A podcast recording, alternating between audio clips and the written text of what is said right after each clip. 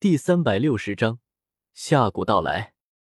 新萧家府邸，新郎已经将新娘迎回府邸，悠扬的婚庆乐典响彻府邸内外。萧炎本就不弱，纳兰嫣然更是帝国内的长贵，无论是纳兰皇室公主，还是云岚宗少宗主的名头，都足以让帝国内各方势力前来道贺。当然，某些消息灵通之辈还知道。这场婚事其实是那位监察左使一力促成的，至于他为什么要这么做，就不得而知了。纳兰家族传承数百年，族内自然有精通礼仪之人，此时被派来萧家主持婚事，婚宴办得极为庄重大气，用的礼仪极高，古朴厚重，看得不少平日里完全不注重礼仪的家族势力暗暗点头，不愧是皇室。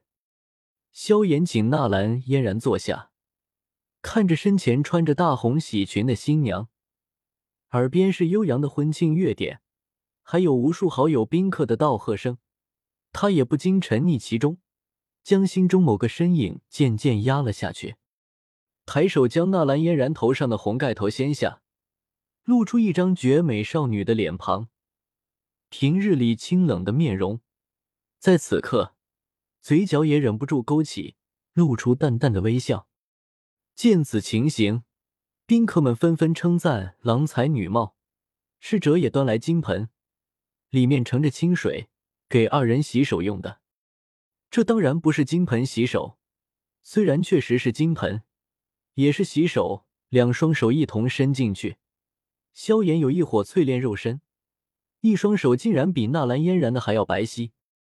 金盆有些小，难免碰触，肌肤相触时，萧炎看见，在通红的灯烛照耀下，纳兰嫣然面色有些绯红。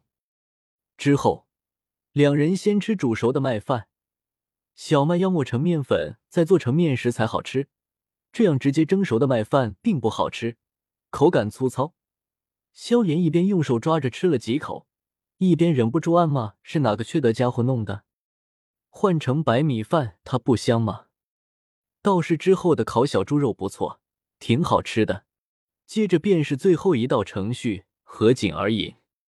桃瓜被一分为二，分别盛酒。两人接过，四目相对。纳兰嫣然眨了眨眼睛，目光有些羞涩和闪烁，下意识避开。萧炎莞尔一笑，便要伸手与他手中的酒交换。可突然，一直待在戒指里没出声的药老，此时突然说道：“小言子，有些不对劲。”药老焦急的声音在脑海中响起。萧炎微微一愣，低头看着手中酒，暗自嘀咕道：“老师，怎么了？难不成这酒里有毒？”“不是。”药老的声音淡了下去，没有任何解释，因为很快。萧炎就明白了是怎么回事。忽的一道磅礴威压从天而降，笼罩了整座新萧家府邸。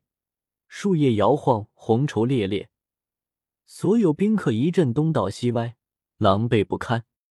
大夏王朝下蛊太上长老祁煜，彻查木兰帝国木兰谷一事。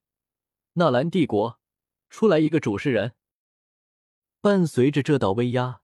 还有个无比威严的声音隆隆传开，在整座城池内不断回荡，宛如天雷。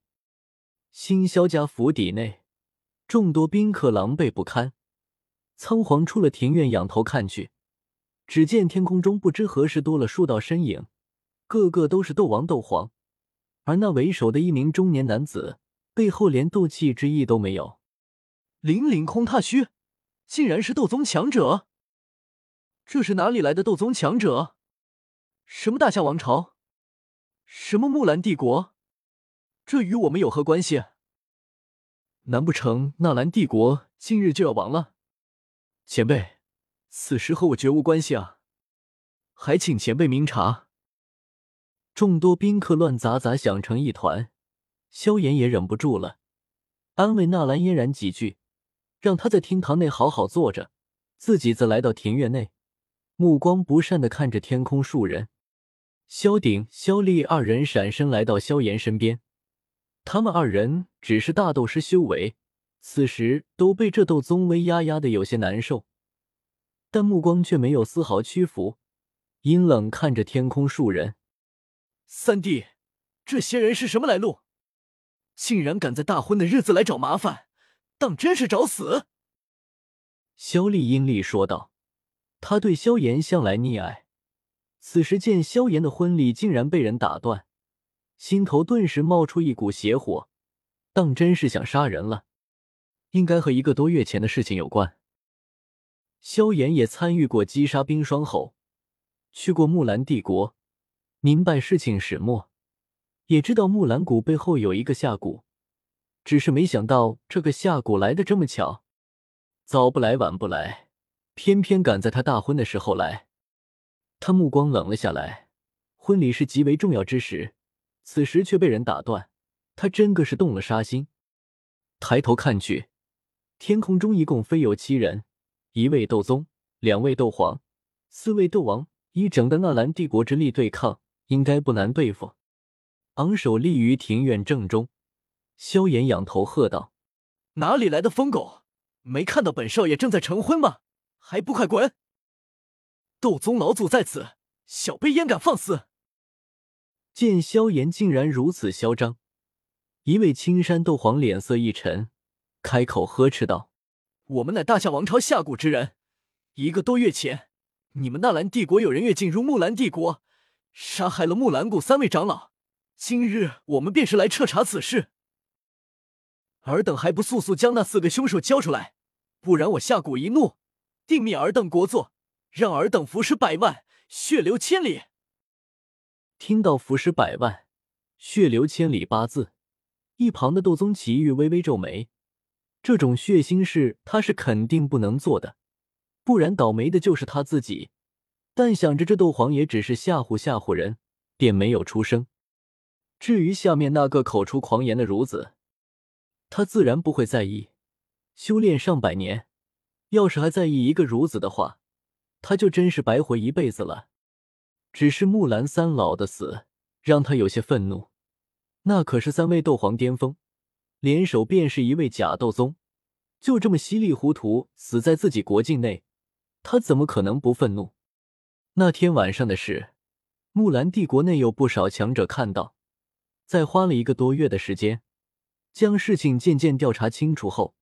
他亲自带着人从大夏王朝横跨塔戈尔沙漠，来到纳兰帝国，一路来到纳兰城。